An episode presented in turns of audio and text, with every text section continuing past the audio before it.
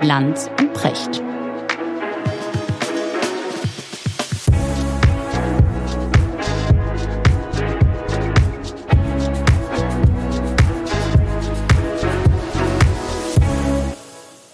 Schönen guten Morgen, Richard. Guten Morgen, Markus. Wo erreiche ich dich? Am 15. Dezember, Richard. Es ist wirklich, äh, in neun Tagen ist Weihnachten. Fass Ja. es nicht. Und ich sitze hier auch inmitten der Weihnachtsdeko. Man braucht ja diesen Ort, wo aller Schutt abgeladen wird in der Wohnung. Ja? Also jeder hat ja so, Ja. manche haben eine Schmuddelecke, andere haben eine Schmuddelkemenate. Und genau, da steht, hier stehen jetzt die ganzen Verpackungen von den Weihnachtskugeln und Tannenzapfen und so rum. Super. Ne? Also nicht so, dass hier nicht ohnehin kein Platz mehr Und wäre. Geschenke und so, hast du alles klar? Hast du ja, alles schon? Ja, ja. Das, da bin ich mit. Da mache ich mir sehr früh und rechtzeitig, also bei den wichtigen Leuten. Wirklich, Mhm. ja? Bist du so ein, so ein Planer, ein Logistikgenie, was das angeht? Naja, also eine Form der Logistik besteht darin, nur relativ wenigen Menschen was zu schenken. Und Sehr mit allen Grundsatz. anderen längst vereinbart zu haben, dass man sich ja ohnehin nichts schenkt. Und dann kann man sich auf die wenigen ganz gründlich konzentrieren. Richard, ähm, viel passiert. Äh, wir hatten einen Jahresrückblick. War äh, sehr interessant mit ähm, unter anderem Olena Zelenska zu sprechen, die Frau des ukrainischen Präsidenten, die auch mal ein bisschen berichtet hat, das wenige, was sie berichten darf. Da gibt's ja ganz viele sicherheitsrelevante Themen. Aber was das mit so einer Familie auch macht, ne? Ähm, Und gerade wenn es auf Weihnachten zugeht, es ist am Ende völlig egal, wer du bist, auch wenn du der ukrainische Präsident bist. Wir alle wollen am Ende einfach gute Eltern sein, die ihren Kindern schöne Weihnachten machen wollen. Weißt du, es ist ganz egal, wer. Wie wer alt sind deren Kinder? Weißt du das? ich habe mich nicht damit beschäftigt, um offen zu sein, aber die Mhm. können nicht so Mhm. alt sein. Die beiden sind ähm, 45 Jahre alt, glaube ich, beide. Mhm. 45, 45, 46, beide. Äh, sie war Autorin für ihn, glaube ich. Der, der war ja ein sehr bekannter Comedian, wenn du dich erinnerst, Mhm. äh, in der Ukraine. Und sie war Autorin und die haben sich sozusagen klassischerweise am Arbeitsplatz Fett kennengelernt. kennengelernt. Mhm. Genau, und dann, und dann wirst du plötzlich gegen jede Erwartung, wirst du plötzlich Präsident. Und dann passiert das. Und plötzlich bist du sozusagen die zentrale Figur, auf die es ankommt. Mhm. Und wenn man sich mit der Geschichte beschäftigt und sich nochmal überlegt, welche Rolle dieser Mann eigentlich spielt und damit auch sie und damit auch die Familie für dieses Land. Ich muss sagen, es beeindruckt mich schon, wie, wie, wie, wie klar dieser Mann da ist und da, da zeigt sich auch echter Charakter. Wie, wie war deine Woche, Richard? Du hattest ähm, ein, äh, ich habe dich am Sonntag gesehen äh, im, im zweiten deutschen Fernsehen zu später Mhm. Stunde Mhm. Mit im Ivan Gespräch mit Ivan Krastev. Genau, ja, den haben wir ja schon das ein oder andere Mal auch im Podcast erwähnt. genau. Ich liebe das, mit Ivan Krastev zu sprechen, weil das Spannende an Gesprächen mit ihm besteht immer darin, dass er so, so unbestechlich auf die Welt guckt. Mhm. Ja, das ist das, was ich natürlich so häufig vermisse. Also, dass jemand mal hingeht und einfach mal beschreibt, was er sieht. Nicht gleich wertet, ne? der hat mit- mit Sicherheit auch seine persönlichen Wertungen, aber die, die leiten seine Analyse nicht.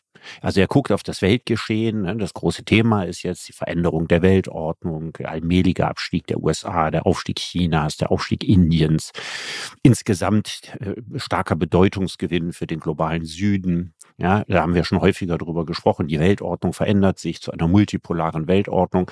Und er beobachtet das so, ne? Der hat, der hat ja auch so ein bisschen was Gemütliches, ne? Hat einen großen Schalk auch im Nacken.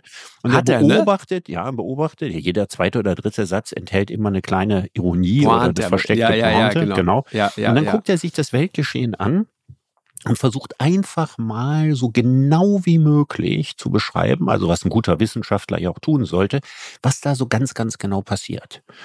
Und das erlebe ich immer als sehr erfrischend, weil die meisten Menschen, mit denen ich sonst darüber spreche, die haben von Anfang an immer eine starke Wertung. Ja, also die gehen mit einer Wertung in die Analyse rein. Also als erstes steht schon mal fest, wer die Guten sind und wer die Bösen sind und für wen man ist und gegen wen man ist und wie man die bewertet. Und dann kommt dann aus dieser Perspektive häufig nicht so eine klare Analyse am Ende dabei raus, sondern eigentlich nur eine Bestätigung dessen, wie man das vorher gesehen hat. Ja. Und das ist das Schöne, wenn man dazulernen will, dann muss man mehr Abstand zu den Dingen nehmen. Und das ist der große Reiz von Gesprächen mit Ivan Mit Ivan Krastev. Ne? Das ist Bulgare, ne? Bulgarischer Ja. Politologe, der, glaube ich, in der Wien, Wien ist. lehrt. Genau. Genau. Mhm. Und der, ja, der ist. Äh, Gerade eine Studie rausgegeben hat, zusammen mit zwei anderen Hochkarätern, Mark Leonard, englischen Politologe, und Timothy Garton Ash, den werden ja auch viele unserer Hörer kennen. Ne? Ja, den wir auch schon häufiger mal zitiert haben hier. Ne? Ja, ich weiß nicht, ob den schon mal in seiner Sendung hattest, aber großer Politikwissenschaftler, der vorzüglich Deutsch spricht, auch in Deutschland eben sehr berühmt und populär ist. Und die haben mal etwas gemacht, was mich wirklich sehr interessiert hat. Das war auch der Grund, warum wir Krastev eingeladen haben.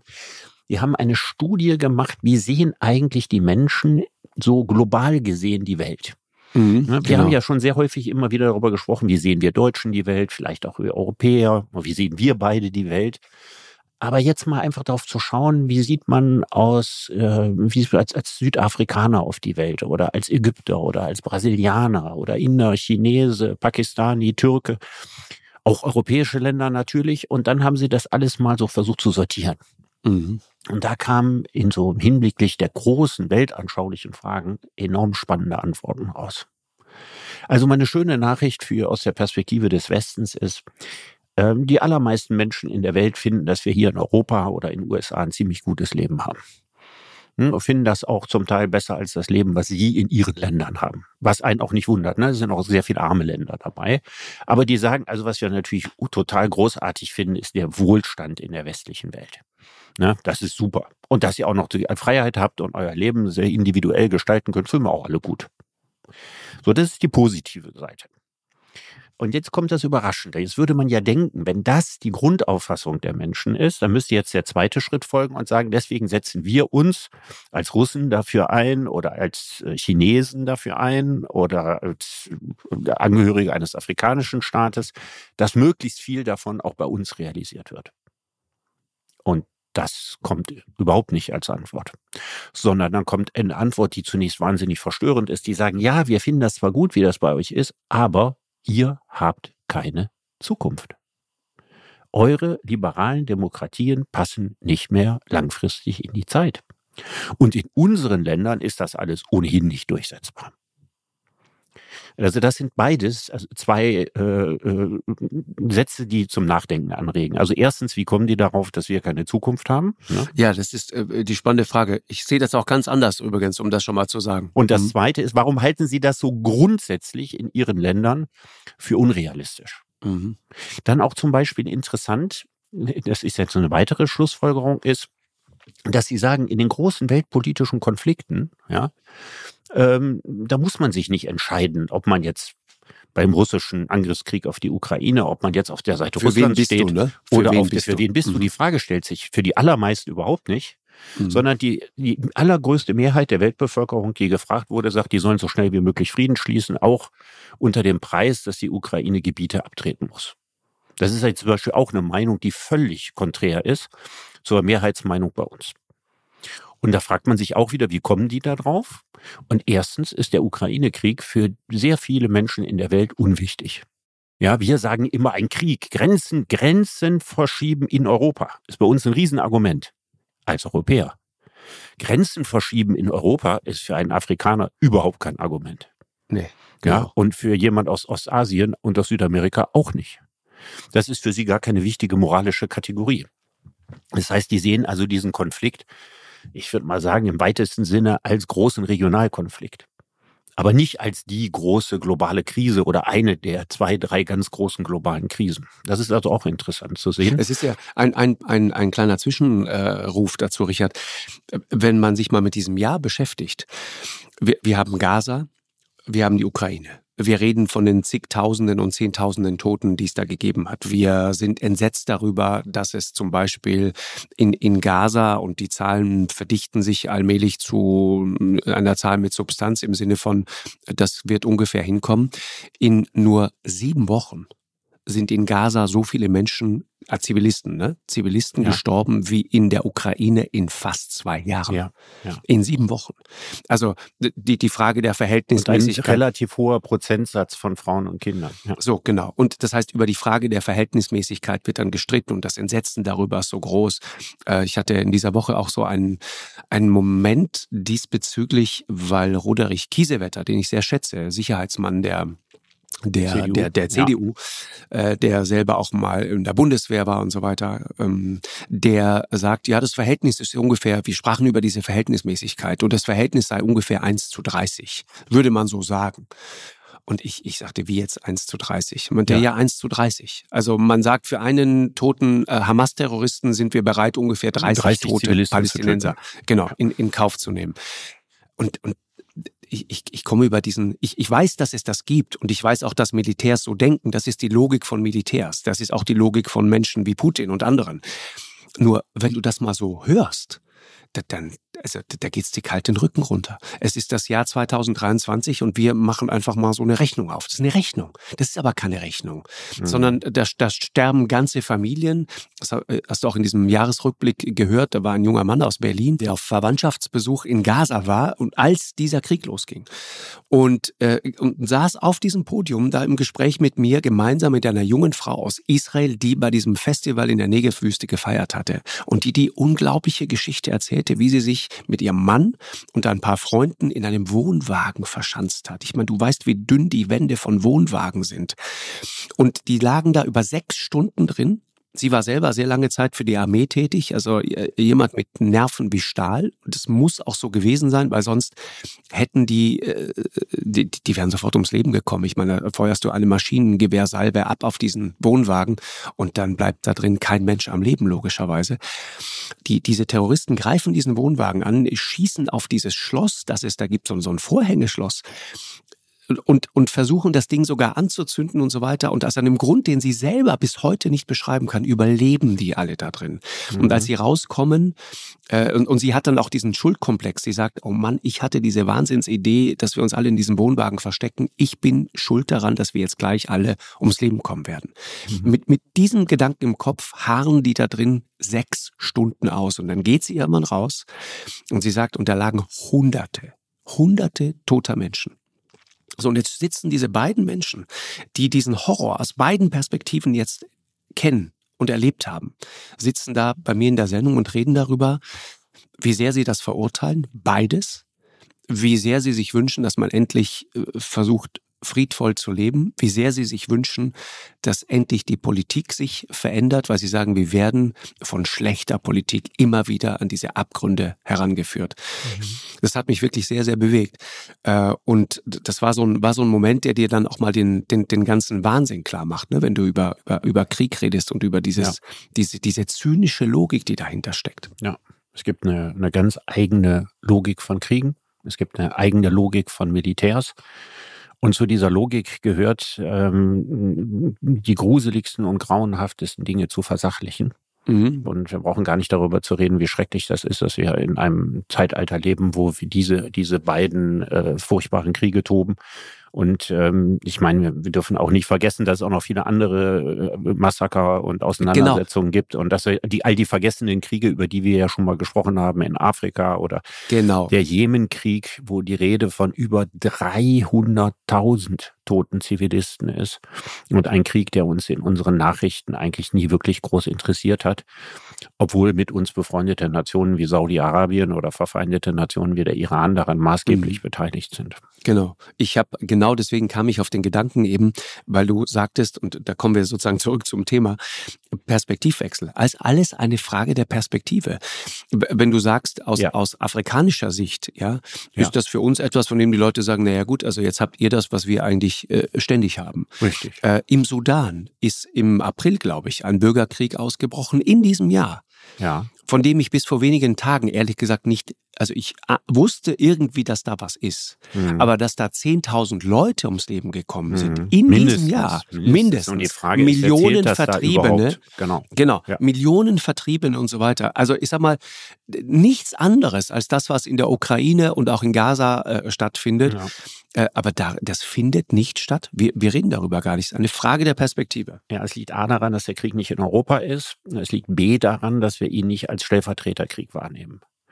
Ne? Also die, die Bedeutung des Ukraine-Krieges ist einmal eben Krieg in Europa, ne? ein, ein Überfall ja, von einem Land mhm. auf das andere in Europa. Ja, nicht besonders weit weg, Luftlinie von Berlin aus gesehen. Und das ist das eine, was es für uns zwar nicht zu einer moralischen Kategorie macht, aber was für, für uns natürlich einen, einen riesigen äh, äh, emotionalen Wert hat. Und das Zweite ist eben, dass wir es interpretieren als einen Krieg äh, zwischen Autokratie und Demokratie oder als einen Krieg äh, Osten gegen Westen oder wie auch immer wir, wir, wir da die Bilder für suchen. Also wir sehen darin etwas viel, viel Größeres als nur genau. Ein Angriffskrieg auf ein Land ist, sondern wir sehen darin quasi ein, etwas, was eine enorme symbolische und Zukunftsbedeutung hat. Ob, ob das alles so ist oder nicht, darüber haben wir uns ja auch schon mal unterhalten. Da gibt es viele verschiedene Interpretationen. Genau. Zu. Aber auf jeden Fall ist es ein Krieg, der uns sehr, sehr viel mehr bewegt als viele andere Auseinandersetzungen. Ich fand auch interessant, was der, der, der kenianische UN-Botschafter gesagt hat, der gesagt hat, wenn man mal überlegt, was ihr für ein Bohai gemacht habt in den Zeiten der Corona-Pandemie ja, wo es darum geht, Menschenleben um jeden Preis zu schützen und zu machen und so was weiß ich was. Das hat er nicht kritisiert, das hat er nur genannt. In welcher Relation steht das eigentlich zu der Frage, wie sehr er euch um die Angelegenheiten des Klimawandels in Afrika kümmert? Es scheint euch auch im Vergleich relativ egal zu sein, wenn die Menschen in der Sahelzone und in den ganzen äh, semi-ariden, also Halbwüstengebieten ja. südlich der Sahara, wenn da alles verdorrt und die Menschen sterben und vertrieben werden und Bürgerkriege und Massaker ausbrechen und so. Das scheint alles für euch keine so riesige Bedeutung zu haben, aber kaum kriegt ihr mal eine mittelgefährliche Pandemie ab, ja, und schon dreht ihr völlig am Rad. Und das ist natürlich so, ne? Die, die Wahrnehmung, die, Heuchelei, die man ne? hat, die uns immer vorgeworfen ist, man kann wird. sagen, es ist Heuchelei und andererseits kann man sagen, liegt wahrscheinlich in der Natur des Menschen, dass er abstuft ähm, zwischen äh, sich, den anderen und den ganz anderen. Ja, gibt, gibt ja diesen schönen Satz von, äh, von Krastev dazu. Ne? Man spricht immer von der Heuchelei des Westens, aber leider haben wir kein Monopol auf diese Heuchelei. Natürlich nicht, natürlich nicht. sagt, jeder jeder ne? sieht das, also Moral ist doch, doch immer sehr stark, wie du gerade auch selber gesagt hast, eine Frage der Perspektive. Mhm. Ja, vom eigenen Standpunkt aus blickt man moralisch in die Welt und nicht von einem übergeordneten Standpunkt aus, der sich darum bemüht, die Sache so gerecht wie möglich zu betrachten. Da muss ich gerade an Annalena Baerbock denken, unsere Außenministerin, die jetzt Klimakonferenz in Dubai auf einer Pressekonferenz sagt, was alles zu geschehen hat und so weiter und sagt, aber da gibt es leider dieses Beharren der alten Kräfte.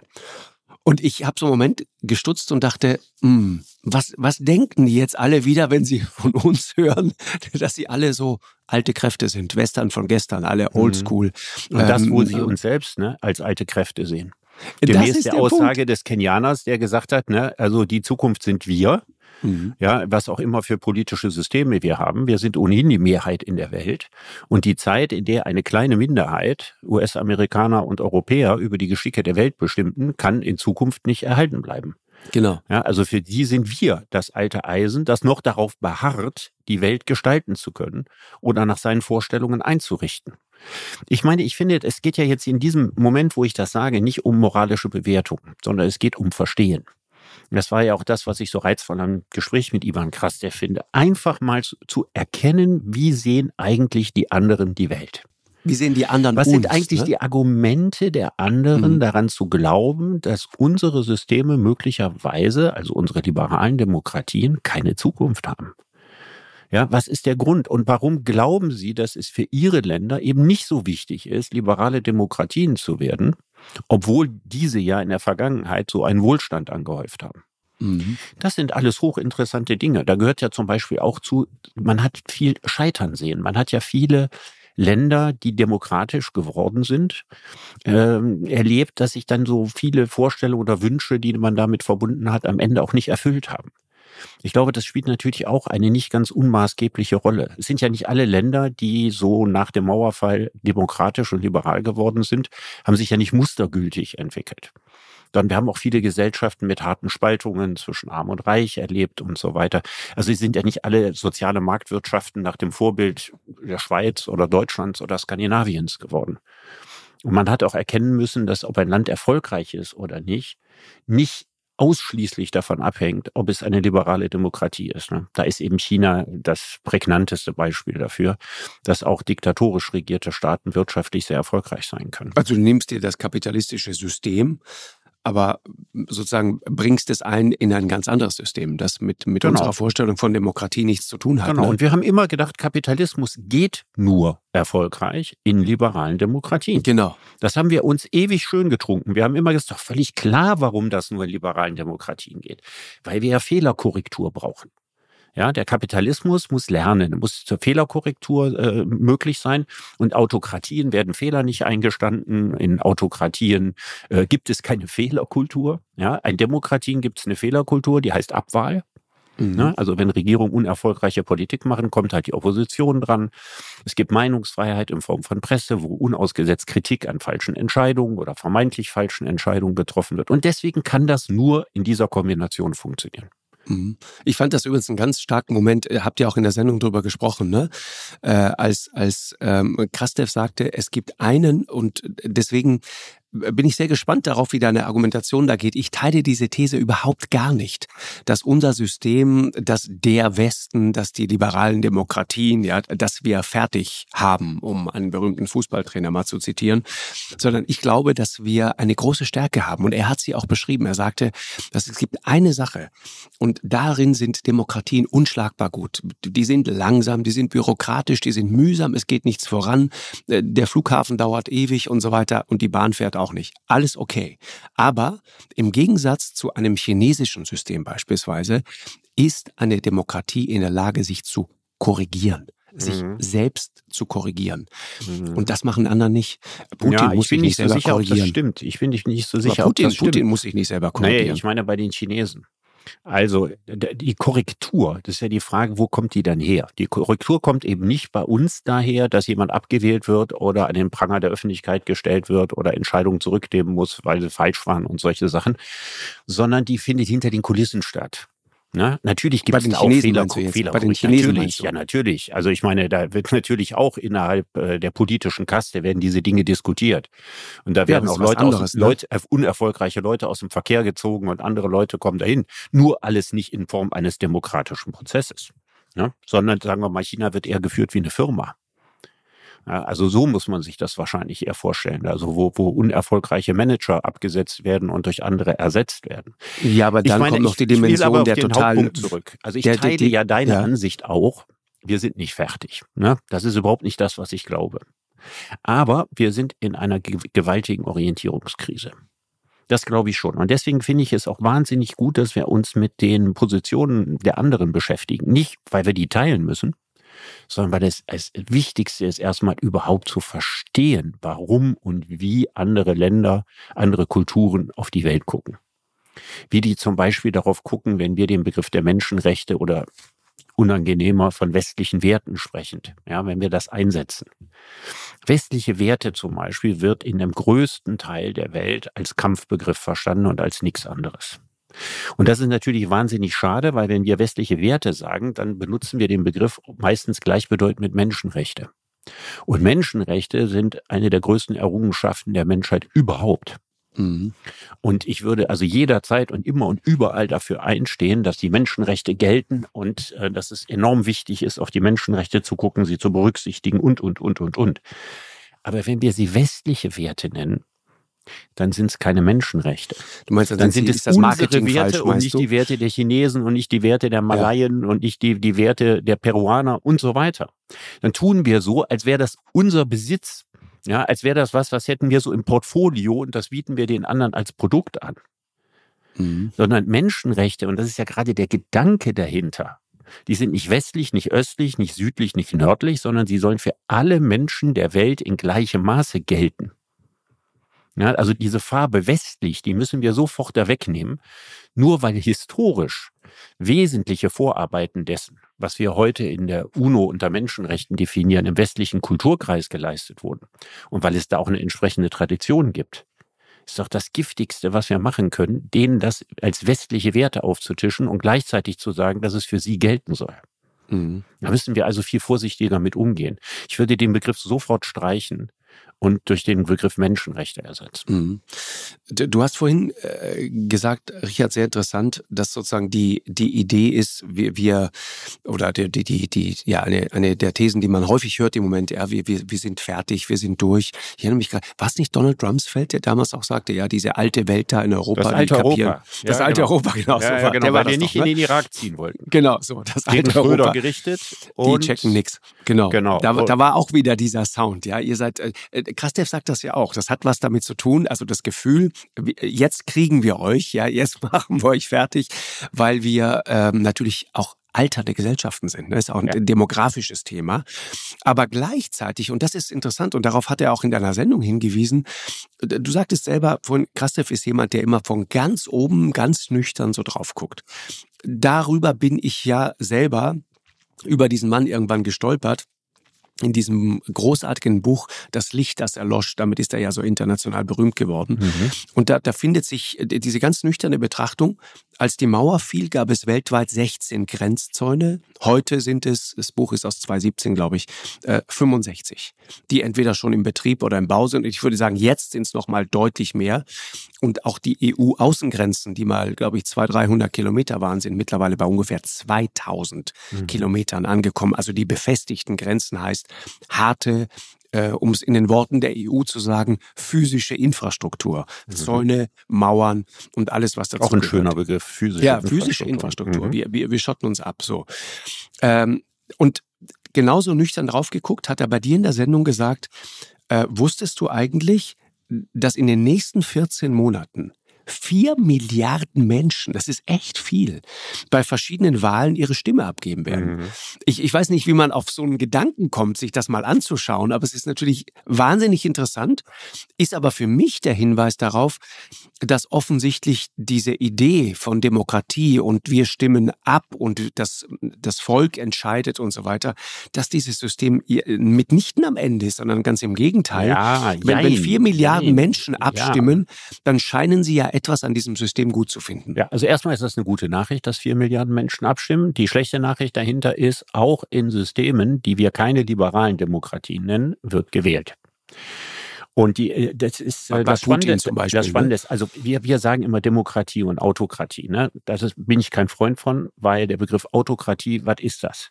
Wo fängt Autokratie an? Wo hört das auf? Ne, die russische Präsidialdiktatur ist eigentlich ja, fast eine Diktatur, ist aber formell eine Demokratie. Eine Präsidialdemokratie. Mhm. Wird ja gewählt jetzt nächstes Jahr, ne? Ja, und in ganz, ganz vielen anderen Staaten. Wahrscheinlich sieht die in Kasachstan auch ähnlich aus und äh, in Aserbaidschan und wo auch immer. Die Tatsache, dass sich das irgendwo gewählt wird, heißt ja noch lange nicht, dass etwas eine funktionierende Demokratie ist. Es gibt da ganz viele Zwischenformen, haben wir auch schon mal drüber geredet, hybride Formen. Mhm. Ja, und das Spannende ist, dass äh, Krastev gesagt hat, das ist ja ein völlig fließender Übergang. Er, er hat ja gesagt, die Grenzen zwischen Demokratie und Auto genau, Autoritarismus super. ist die am wenigsten bewachte Grenze der ja, Welt. Großartiger Satz. Ja, ne? also die am wenigsten bewachte, Grenze. bewachte Grenze. Das, da kann man durch das unmerkliche Verschieben der, was sagst, wie nennst du das, physischen Infrastruktur? Struktur, ja. kann man ein System, genau. ja, das formal wie eine Demokratie aussieht, ja, äh, völlig aushöhlen. Also diese Staaten, die sieht sieht aus wie eine Demokratie, ist es aber nicht. Ja, ist wahrscheinlich die mhm. häufigste Regierungsform der Welt.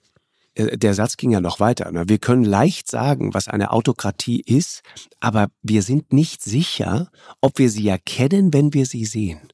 Genau. Und das ist das, was in Ungarn passiert ist. Ne? Genau. Das haben wir schon mal drüber gesprochen. Also das sind einfach gewiefte Juristen am Werk, die genau wissen, wo sie ansetzen müssen, wenn sie sozusagen das, das, das, das System aushöhlen wollen. Du drehst nur an ein paar Schrauben und plötzlich hast du ein System, das sieht aus wie Demokratie, aber in Wahrheit läuft es darauf hinaus, dass immer du zwangsläufig die nächste Wahl gewinnst. Genau. Und das kann man nun wirklich sagen, ist die wahrscheinlich häufigste Regierungsform der Welt. Also Pappdemokratien, hybride Demokratien oder Anokratien ist auch ein schönes Wort. Ne? Also zusammengesetzt aus, aus äh, An Anomie, ja, und äh, Demokratie auf der anderen Seite. Das heißt also, die, die eigentlichen Herrschaftsprozesse, ja, die finden jenseits der Demokratie statt. Die Leute dürfen wählen, sie wählen Politiker, die haben natürlich völlig unterschiedliche äh, Möglichkeiten, Propaganda für sich zu machen im Fernsehen mhm. äh, oder in den Medien oder die Medien so gleichzuschalten, dass die Opposition gar nicht adäquat zu Wort kommt und so weiter und so weiter. Und eigentlich regieren in diesem Land Oligarchien, Geheimdienste, das Militär. Und das ist wahrscheinlich tatsächlich in dieser Form die häufigste Regierungsform. Mhm. Aber nochmal zurück zu, zu der Frage, ob wir äh, fertig haben. Ja? Also jetzt müssen wir mal auch nicht von einem Modus in den anderen verfallen. Also erst haben wir diesen Modus gehabt, wir sind die Größten, wir sind die Besten, an unserem Wesen wird die Welt Na, wir tauschen uns jetzt ja aus. Ne? Alle werden genau. genau. wie wir werden, alles ist nur eine Frage der Zeit. So, das ist der alte, die alte Sicht. Mhm. Und jetzt die andere, oh Gott, die Chinesen steigen auf, die Inder steigen auf, der globale Süden, wir verlieren politisch, ökonomisch an Bedeutung, wir haben fertig. So, und ähm, so wie das erste äh, eine, eine völlig eindimensionale Sicht ist, ist es das zweite auch. Das heißt, wir haben tatsächlich noch lange nicht fertig, aber wir müssen sehr klug sein. Der wichtigste Begriff, den Krastev benutzt, ist der Begriff der à la carte Politik. Er sagt, mhm. es geht heute nicht mehr um China oder USA. Es gibt nicht mehr dieses bipolare Schema. Ja, die multipolare Weltordnung, die kennt mehrere Zentren und Mächte und die können alle in irgendeiner Form miteinander zu tun haben. Und vor allen Dingen auch all die anderen Länder, die Schwellenländer, die afrikanischen Länder, die suchen sich nicht mehr das komplette Menü aus, ja, Amerika, Westen und so weiter oder wie früher Sowjetunion, Kommunismus und so, sondern man, mit dem einen teile ich das und mit dem anderen teile ich das und mit dem, mhm. von dem kriege ich Rohstoffe und dem verkaufe ich meine Produkte und so weiter und zwar völlig ungeachtet der Frage, was da für ein Regierungssystem ist, was da für eine Religion ist, was da für eine Weltanschauung hin. Und das sagt er, das bildet quasi das Relief des 21. Jahrhunderts. Und da ist mir wichtig, dass wir das erstmal tief sacken lassen und begreifen. Dass wir aufhören in dem Schema von Schwarz und Weiß, ja, Systemkonkurrenz, Demokratien gegen Autokratien und umgekehrt, dass wir nicht in diesem Muster denken, mhm. sondern dass wir verstehen, dass dieses Muster, das eigentlich aus der Zeit des Kalten Krieges stammt, dass dieses Muster für das 21. Jahrhundert so nicht mehr passt sondern dass unheimlich viele dynamische Veränderungen drin sind. Und wir machen das ja auch faktisch so. Ne? Wir handeln mit lupenreinen Autokraten. Also gibt es was Autokratischeres als Monarchien? Ja, und äh, kriegen wir unser Erdgas aus Katar nicht aus einer Monarchie? Handeln wir nicht mit Saudi-Arabien einer Monarchie? Wir berücksichtigen das ja auch in Wirklichkeit gar nicht. Aber wenn wir doch gar nicht nach dem Schema Autokratie oder Demokratie die Welt einteilen, warum behaupten wir das ständig, dass es darum geht? Also ich, das mhm. Mindset mal richtig einzurichten, um dann gezielter und überlegter zu gehen. Wie kommen wir ökonomisch zu unserem wie werden, wie müssen wir Wertepolitik machen? Mir sind ja Werte wichtig, ne, muss ich ja mal ganz klar sagen. Ich gehöre nicht zu den Vertretern der Fraktion, die sagen, Werte spielen keine Rolle, Völker und Staaten haben Interessen. Diese Fraktion, die habe ich gefressen. Da gehören Leute wie Henry Kissinger zu, wie Gregor Gysi und wie Herfried Münkler. Mal drei Leute, die ansonsten keine Gemeinsamkeiten haben zu nennen. Und es stimmt nicht. Ich kann nicht auf die Welt gucken und sagen, Werte vergessen wir jetzt mal. Wir gucken nur rein unter Interessensgesichtspunkten auf die Welt. Wenn naja, ich das mache, Markus, aber ja, dann könnte man sagen, der russische Angriffskrieg, ja, entspricht ja ganz offensichtlich den russischen Sicherheitsinteressen und den russischen Machtinteressen, ist in Ordnung. Ich habe ja dann keine ja, Möglichkeit ist, mehr, wenn ich keine Werte habe, habe ich auch überhaupt keine Möglichkeit mehr zu sagen, was ich für richtig und für falsch halte. Nein, aber äh, trotzdem, trotzdem würde ich immer sagen, dass die drei, die du da gerade genannt hast, an dem Punkt total recht haben. Ich meine, was ist es denn anderes als Interesse, äh, schlichtes deutsches Interesse, wenn wir hingehen nach Katar und sagen, okay, jetzt machen wir bitte mal aber äh, LNG-Lieferungen. Und was ist es denn anderes als deutsches Interesse, wenn wir jetzt hingehen und kaufen Putins Erdöl einfach über den Umweg Indien, ja, ja und dann gerne äh, äh Markus, Antwerpen beispielsweise nicht, dass, holen wir LNG, Öl. Nein, das meine ich. und dass wir vielleicht also ich mag die ehrliche, das ist für mich die, die ehrliche ja, Ansage. Politik würde bedeuten, weiterhin das viel, viel, viel günstigere Erdgas aus Russland zu beziehen. Das wäre noch viel besser als aus Katar unter reinem ökonomischem Interesse. Was haben wir davon profitiert, dass wir so günstige Gaslieferungen gekriegt haben? Das ist ja auch die Argumentation der Wagenknecht-Partei. So, da sagen wir aber, da sagen wir aber, nee, nee, nee, nee, nee. Also wir können hier mit jemand, der hier völkerrechtswidrig die Ukraine überfallen hat, von dem wollen wir nicht weiter das Gas beziehen. Also da spielen plötzlich Werte naja, eine Rolle. Wenn wir aber mit Katar und Saudi-Arabien würde ich widersprechen. Da ist von Werten dann nicht mehr die Rede, weil wir ja unsere Interessen verfolgen müssen. Können wir unser Wertesystem nicht mal ein bisschen vereinheitlichen und das mal ein bisschen auf die, den Stand des 21. Normieren, Stand des 21. Jahrhunderts bringen? Ja, ich könnte es einfach ganz einfach drehen und sagen, naja gut, also auch bei der Ukraine geht es in Wahrheit um Interessen. Das würde ich ja nicht bestreiten. Ich meine, wir, wir, Nochmal, Markus, ich bestreite nicht, und wir wägen jetzt Politik Interessen ganz ab. Welches Interesse ist uns wichtiger? wichtig. Interessen sind absolut wichtig, ohne Zweifel. Die Frage ist, ob es nur um Interessen geht. Weil wenn es nur um Interessen geht, dann kann ich die Verhaltensweisen anderer Staaten, auch Aggressionen, Völkerrechtsbrüche und so weiter, nicht mehr verurteilen, weil ich sage, ja, ist halt Interessenspolitik. Also irgendwo habe ich doch eine also Werte. Ich, ich verstehe deinen Gedanken. Wenn ich, wenn ich die rauskürze und sage, es geht nur um Interessen, dann ist jede politische Sauerei gerechtfertigt, wenn sie einem Interesse dient. Ja, ich würde, würde trotzdem sagen, auch die drei eben von dir genannten, die haben, wenn du sagst, im Hinterkopf gibt's da irgendwo einen Wertekanon. Den ja, haben die doch aber auch. die haben immer einen Spaß daran, wenn jemand von Werten redet, ja, dann so zu lächeln und so, so, so einen Blick zu machen, so einen wissenden Blick, als hätte man gerade eine Weinbrandpraline im Mund, ja, sich so zurücklehnen und zu sagen nach dem Motto, du klein Dovi mit Plüschohren, du glaubst noch an Werte. Ja. Ja, äh, ja Obwohl du die selber, wie du völlig äh, zu Recht hast, ja, ja. auch Werte genau. im Hinterkopf haben, weil wenn sie keine Werte hätten, dann hätten sie überhaupt keine Beurteilungsgrundlage. So. Ja. Das genau, ist aber ist das, was Punkt. ich sagen genau. will. Also sozusagen die völlige Entzauberung von Wertepolitik ist nicht die Lösung. Ja, du, du, du hast schon recht. Das klingt dann immer so, als würde man an rosa Einhörner glauben und so weiter. Ja. Und jetzt kommen wir gerade mal aus dem, aus dem Märchenwald. Man käme und, gerade aus dem philosophischen Seminar und hätte keine Ahnung vom ja. Leben und so weiter. Ja. ja, das stimmt. Wobei ich, ich mag das, wenn Leute klar und gerade aussprechen. Und ich mag es auch, wenn sie provozieren und, und, und sozusagen einen dann mal auf den Pott setzen. Dann kann man sich ja wehren. Ja, das man könnte ja sich okay. zum Beispiel damit aber, wehren. Aber, das ist doch spannenderweise und das finde ich nämlich großartig, Dinge gibt, wo unsere Werte und unsere Interessen sich zu 100 Prozent decken. Zum Beispiel? Zum Beispiel darin, dass wir alle Menschen auf der Erde ein sehr vitales Interesse daran haben zu überleben und dass unsere Kinder und Kindeskinder das auch tun. Also eigentlich wäre ja Klimapolitik etwas, was unsere Werte, wir müssen die Umwelt schützen, ja, und damit uns selbst schützen, Wert, und unsere Interessen, wir wollen überleben, ja, wunderbar zusammengehören. Mhm. Also eine Politik, die sich daran interessiert und fragt, wo haben wir denn die Punkte, wo die Werte und Interessen überall in der Welt mehr oder weniger die gleichen sind, da mal anzusetzen. Das fände ich viel spannender, als bei Werten immer nur über das zu reden, was uns trennt und nicht über das zu reden, was wir teilen. Mhm. Nochmal zurück zum Thema, Richard. Ne? Gibt ja sozusagen diese, diese Idee, diese Erzählung, und das wird ganz, ganz häufig, und das auch häufig in der Sendung, die Amerikaner, äh, das erodiert alles. Äh, seit dem Beginn des 21. Jahrhunderts sortiert sich quasi die gesamte Welt neu und so weiter.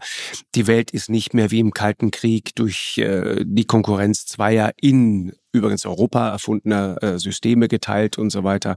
Also so ähnlich hat es Alan Posener neulich mal in einem sehr guten Stück beschrieben, wo er sagte, äh, die, die, die Idee dieses globalen Südens, gibt es die eigentlich wirklich? Ja, und, und er liefert auch das zentrale Argument, äh, haben wir auch schon ein paar Mal drüber geredet hier, die große Mehrheit der Weltbevölkerung wird ja schließlich von Ländern aus dem globalen Süden repräsentiert mhm. und so weiter. Und deswegen müssen wir jetzt mal lernen, mit geringeren Ansprüchen zurechtzukommen und, und diese alte Inter internationale Ordnung, die gibt es nicht mehr. Das ist der Abgesang sozusagen auf uns. Und Posener schreibt dann so herrlich, das hätte die Hamas gerne, dass wir das so sehen. Das hätten die Mullahs in Teheran sehr, sehr gerne. Das hätten auch die, die Taliban in Kabul sehr, sehr gerne. Und das hätte auch Xi Jinping in Peking sehr, sehr gerne. Und ein paar andere hätten das auch mhm. noch so gerne.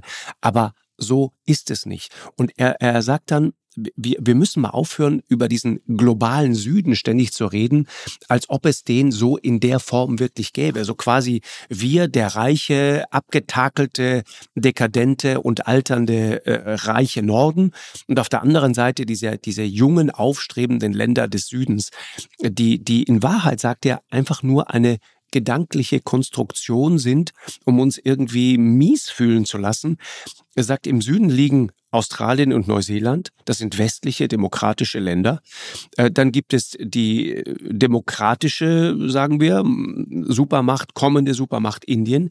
Es gibt die aufstrebenden asiatischen Tigerstaaten, alle areligiös, chinesisch geprägt, aber multikulturell, zum Beispiel Singapur und so weiter. Dann gibt es das islamisch geprägte, aber auch sehr multikulturelle Malaysia. Es gibt das buddhistisch geprägte Vietnam. Äh, es gibt ähm, die von Katholizismus geprägten Länder Lateinamerikas und so weiter und so weiter. Und äh, er sagt, dass was sie gemeinsam haben, wenn man fragt, da gibt es diesen globalen Süden. Ja, was haben diese Länder mit China gemein, das eben nicht irgendwie aus einer, wie soll man sagen, aus einer, äh, das aktuelle moderne China, das hat ja nicht dieses, die, die, diese große äh, universale Idee, äh, aus dem das schöpft, sondern es ist ja ein Mischmasch westlicher Ideen. Das ist Kapitalismus mit ein bisschen Kommunismus, das ja, ist irgendwie auch Ideen. Nationalismus, das ist auch Imperialismus. Ja. ja. das sind auch, also, weißt du, was ich meine? Ja, aber Imperialismus Dinge. ist nicht im Westen entstanden. Imperialismus gab es äh, bei den alten Römern und Imperialismus gab es bei Kublai Khan. Also, ja. Das ist sozusagen, das sind Universalien. Das ist auch nicht westlich, sondern das ist etwas, was es überall in der Welt gibt. Aber es gibt einen Einwand. Niemand behauptet, der globale Süden wäre ein neues Machtzentrum.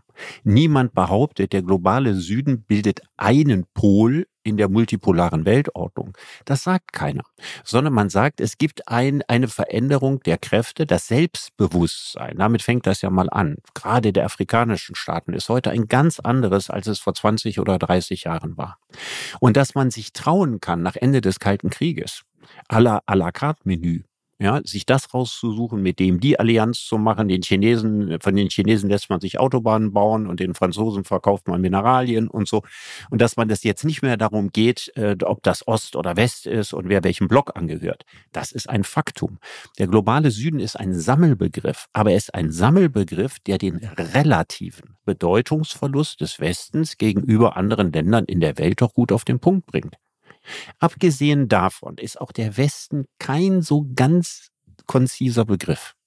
Das, das ist richtig. Ja, also historisch, also Finnland ist historisch sicherlich nicht der Westen, ne, wäre aber für uns ein westliches Land. Japan teilt relativ viele Dinge im Hinblick auf liberale Demokratie, ist nun überhaupt nicht im Westen, sondern im fernen Osten. Die Türkei gehört zum Westen dazu, weil sie Mitglied der NATO ist. Punkt. Damit endet aber auch schon ja, die ganz große Gemeinsamkeit. Sie wieder bei Interessen. Ja, mhm. Gehört, gehört der, die Schweiz eigentlich zum Westen als nicht EU und nicht NATO-Mitglied? Also auch das ist, könnte man jetzt sozusagen mit der gleichen Rhetorik so auseinanderfriemeln. Ist aber nicht der Punkt, auf den es mir ankommt, dass sich das Gleichgewicht, Gleichgewicht ist lustig, ne? ich würde mal, ich nehme mal einen Begriff aus der Ökologie. Ja, es gibt Josef Reichholf, der Ökologe und Vogelkenner, der benutzt immer den Begriff für die Natur stabile Ungleichgewichte. Mhm. Und ich finde, den kann man wunderbar auf die Politik übertragen. Ne, ein Gleichgewicht hat es nie gegeben. Es hat immer nur unterschiedliche, stabile Ungleichgewichte, die für einige Zeit hielten, in der Welt gegeben. Und dass wir jetzt eine Dynamik haben, die die Weltordnung verändert, hin zu einer multipolaren, das ist für mich ein Faktum. Das ist für mich auch, das wird häufig missverstanden, weder ein Glaubensbekenntnis noch eine bewusste Entscheidung dafür oder dagegen. So nach dem Motto, ich finde die multipolare Weltordnung nicht gut, das war viel besser, wie das jetzt hier bislang unter der USA war. Das soll so bleiben, wie es ist als wenn diese Option irgendwo auf dem Tisch läge. Es bleibt überhaupt nichts, wie es ist. Und wir sind gerade in einer Zeit, wo die Dinge sich sehr schnell verändern, ob wir das wollen oder nicht. Wichtig ist, dass wir unser Mindset entsprechend updaten. Das heißt, dass wir mit einer Geisteshaltung, die diese Veränderungen nicht kleinredet, sondern wirklich versteht, an die Sachen rangehen. Weil das Schlimmste, was uns passieren könnte, ist, dass wir mit einer verkrusteten Geisteshaltung an etwas festhalten. Also, dass wir an einem Kartenhaus weiterbauen, während die Erde Risse bekommt. Und das ist meine mhm. Befürchtung. Zum Schluss gefragt, Richard, auch nochmal, auch sozusagen nüchtern drauf geguckt. Ist das schlimm? Ist das schlimm sozusagen, wenn wir als der Westen, ja, den, als der wir uns fühlen nach wie vor, wenn wir nicht mehr die Rolle spielen in der Welt, von der wir immer noch glauben, dass sie uns irgendwie zusteht, wenn diese Art zu denken aufhört, äh, ne, wir, also so der eine Blick, diese, diese, diese, diese universale Idee, wir haben auch tendenziell äh, sowieso immer recht, weil in Zweifel haben wir auch so viel Geld, dass wir uns, ähm, äh, dass wir am Ende immer recht haben können. Äh, wenn das nicht mehr so ist, wenn das endet, ist das, ist das ein Drama? Drama oder ist das einfach nur eine andere Art, die Welt zu sehen? Hm, spannende Frage. Die hängt von der von mir nicht zu beantwortenden Frage ab und ich kenne auch keinen, der sie gut beantworten kann. Ob ähm, der Abstieg bei uns unweigerlich, also der, der Abstieg an politischer Bedeutung global gesehen, ne? Mhm. ob der auch bedeutet, dass wir äh, uns ökonomisch verschlechtern. Und zwar nicht nur relativ, sondern absolut, sondern absolut ja. absteigen. Also nicht relativ zu den anderen, also unseren Vorsprung verkleinern, sondern dass wir absolut absteigen. Und das ist eine wahnsinnig schwierige Frage. Ja, die Linken haben ja früher immer diese seltsame Theorie äh, in die Welt gesetzt, als wäre Wirtschaft ein Nullsummenspiel. Das heißt, die Gewinne des einen sind die Verluste des anderen. So, so, diese Idee, jedem Euro haben steht irgendwo ein Euro soll. Ganz genau. Wenn ja? das so wäre, dann genau. hätte sich die Wirtschaft seit der Steinzeit nicht weiterentwickelt. Ja, also das Bruttosozialprodukt der Länder ist seit der Steinzeit ja. enorm gestiegen und übrigens Würde seit dem. Beginn des Kapitalismus nochmal sehr, sehr viel enormer. Ja, das heißt also, es gibt heute viel, viel, viel mehr zu verteilen als früher. Deswegen können auch acht Milliarden Menschen auf diesem Planeten leben und davon die Hälfte recht gut. Ja, also so gesehen kann man ja sagen, wenn das weiterhin mehr und mehr und mehr wird, ja, dann würde das ja nicht bedeuten, dass wir am Ende Wohlstandseinbußen haben. Sondern die anderen holen nur auf. Die anderen würden nur aufholen, aber durch die Technik und durch die Wertschöpfung ähm, würde die Gesamtsumme nicht kleiner, sondern größer. So, das ist die, der positive Blick. Kritisch dazu kann man sagen, das alles im Zeitalter des Klimawandels ne, wo also Wachstum mit den bisherigen Mitteln eigentlich nicht weitergehen darf. Ne, das ist natürlich jetzt eine Sache, die, die richtig Sand ins Getriebe streut und mhm. das Ganze wirklich schwierig macht. Das zweite ist Begrenztheit der Bodenschätze. Auch da gibt es zwei Meinungen zu. Also die eine Meinung ist, wenn wir so weitermachen und irgendwann mal alles ausgebeutet haben, dann ist klar, ja, der, wer den Zugang zu den allerwichtigsten Ressourcen, den seltenen Erden und so weiter hat, der wird zu den Gewinnern zählen und wer diesen Zugang dann irgendwann verliert, äh, der guckt in die Röhre. Da kann man wieder sagen, wird die Technik irgendwann so weit sein, dass wir bestimmte Stoffe eben nicht mehr brauchen, ähm, uns stattdessen eben andere nehmen können oder viel mehr synthetisch herstellen und, und, und, und, und. Auch da trübes Feld. Also ich wüsste nicht, dass es jemanden gibt, der da die Zukunft überschauen mhm. kann. Also wenn du jetzt alles, was ich bisher ins Feld geräumt habe, da abwägst und sagst, also es könnte hier die Wirtschaftsleistung der Welt könnte so stark ansteigen, dass es bei uns am Ende dann doch nicht dazu kommt, dass wir Wohlstandseinbußen haben. Und vielleicht sind gibt es doch deutlich mehr Ressourcen, als wir bisher in Betracht gezogen haben. Und ähm, vielleicht werden wir auf viele Ressourcen nicht mehr angewiesen sein. Dann könnte man zumindest sagen, es ist denkbar, dass in einer sich verändernden Welt, multipolare Weltordnung, Aufstieg äh, vieler bislang politisch unterrepräsentierter Länder, in denen Milliarden von Menschen leben, eine positive Zukunft zumindest vorstellbar ist. Also, bleibt spannend, Richard. Dank dir sehr. Ja, danke dir auch, Markus. Alles Liebe dir. Bis bald. Ja, alles Tschüss. Gute. Tschüss. Tschüss.